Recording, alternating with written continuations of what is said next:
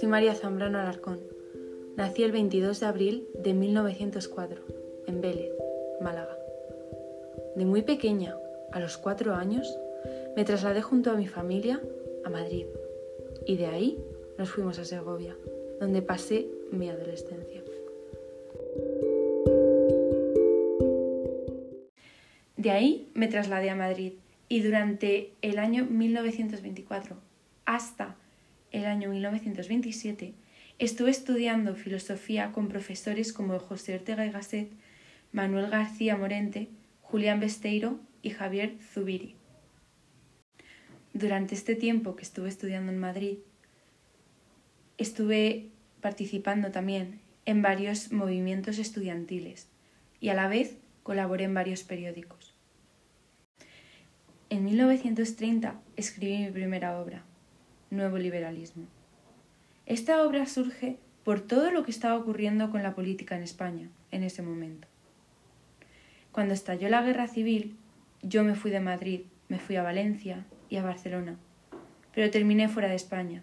Estuve en París, Nueva York, México, Cuba, específicamente en La Habana. También estuve en Puerto Rico y Roma. En estos sitios impartí clases de filosofía. Durante el tiempo que estuve en Roma, escribí varias obras, entre ellas Los sueños y el tiempo. Luego volví a Francia y finalmente a España. He de decir que mi exilio no estuvo tan mal, pues durante mis años fuera de España conocí a varios escritores de la generación del 27 y entablé amistades con varios, entre ellos Miguel Hernández y Luis Cernuda.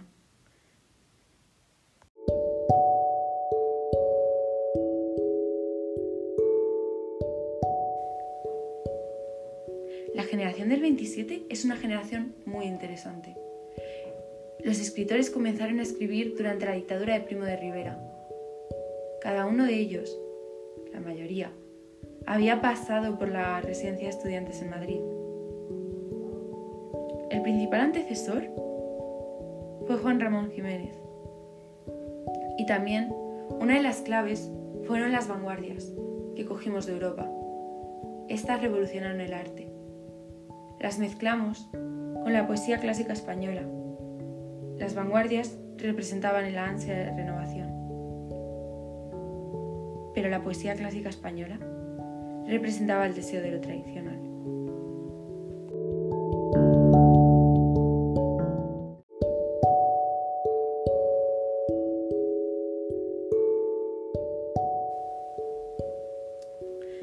Durante esta generación también se busca un equilibrio entre la pureza estética y la problemática humana.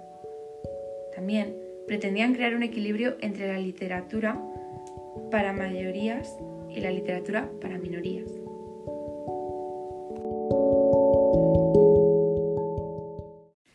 Yo soy parte de esta maravillosa generación.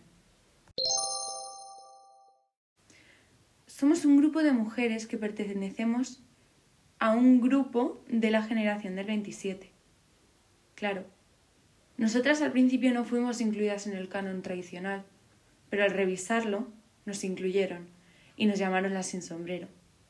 Este nombre se debe al gesto de quitarse el sombrero en público en la Puerta del Sol que protagonizaron Maruja Mayo, Margarita Manso, Salvador Dalí y Federico García Lorca.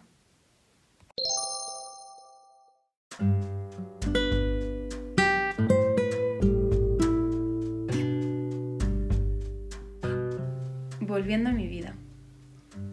Durante toda mi vida, mi pensamiento giró en torno a la búsqueda de principios morales y formales. Y tuve tres modos de razonamiento, que fueron el cotidiano, el mediador y el poético.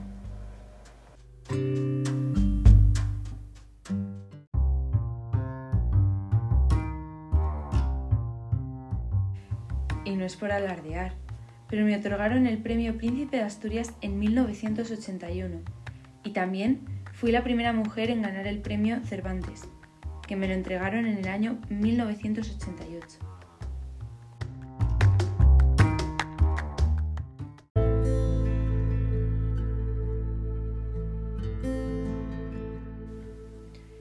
Como todos sabréis, morí al poco tiempo. Morí el 6 de febrero de 1991, en Madrid. Pero, antes de volverme a ir, me gustaría recitar uno de mis poemas, Delirio del Incrédulo, y dice así. Antes de comenzar, este poema lo escribí en enero de 1950 en Roma. Bajo la flor, la rama, sobre la flor, la estrella, bajo la estrella, el viento, y más allá, más allá no recuerdas solo la nada, la nada, óyelo bien, mi alma, duérmete, aduérmete en la nada, si pudiera pero hundirme, cenizada que el fuego, o quedar, agua espesa y amarga, el llanto hecho sudor, la sangre que en su huida se lleva la palabra, y la carga vacía de un corazón sin marcha. ¿De verdad que no hay nada? Hay la nada, y que no lo recuerdes era tu gloria. Más allá del recuerdo, en el olvido, escucha en el soplo de tu aliento. Mira en tu pupila misma dentro, en ese fuego te abrasas, luz y agua, mas no puedo. Ojos y oídos son ventanas. Perdido entre mí mismo no puedo buscar nada no llego hasta la nada.